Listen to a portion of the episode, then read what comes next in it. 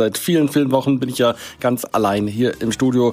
Unsere Kindermoderatoren müssen zu Hause bleiben weiterhin, aber sie melden sich von dort, rufen gelegentlich mal an. Jetzt zum Beispiel die Lena in Sendling. Hallo Lena. Hallo.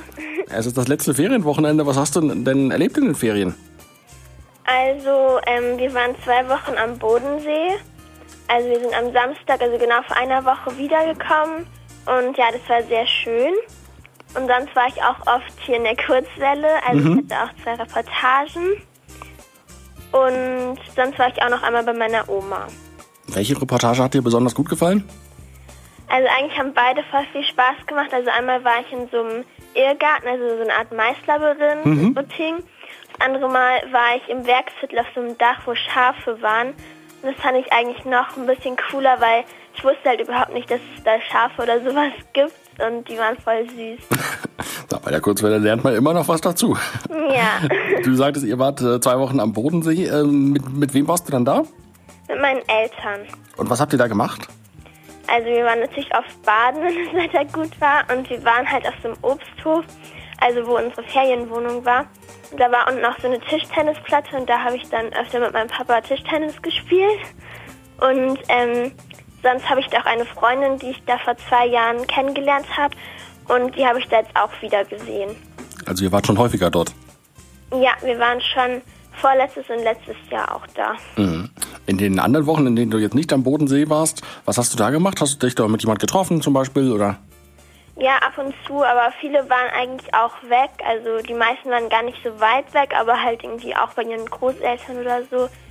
Und ja, dann habe ich eigentlich einfach die Zeit hier verbracht. Und ja, wir waren ab und zu auch mal so am See, am Starnberger See oder so. Und sonst habe ich gelesen oder ja. Und du warst ja auch bei deiner Großoma, ja, Großmutter. genau. Ich war da auch für ein paar Tage. Wo, wo, wo wohnt die? Bisschen, also in der Nähe von Augsburg, aber ein bisschen weiter weg noch. Und was hast du mit der Oma gemacht?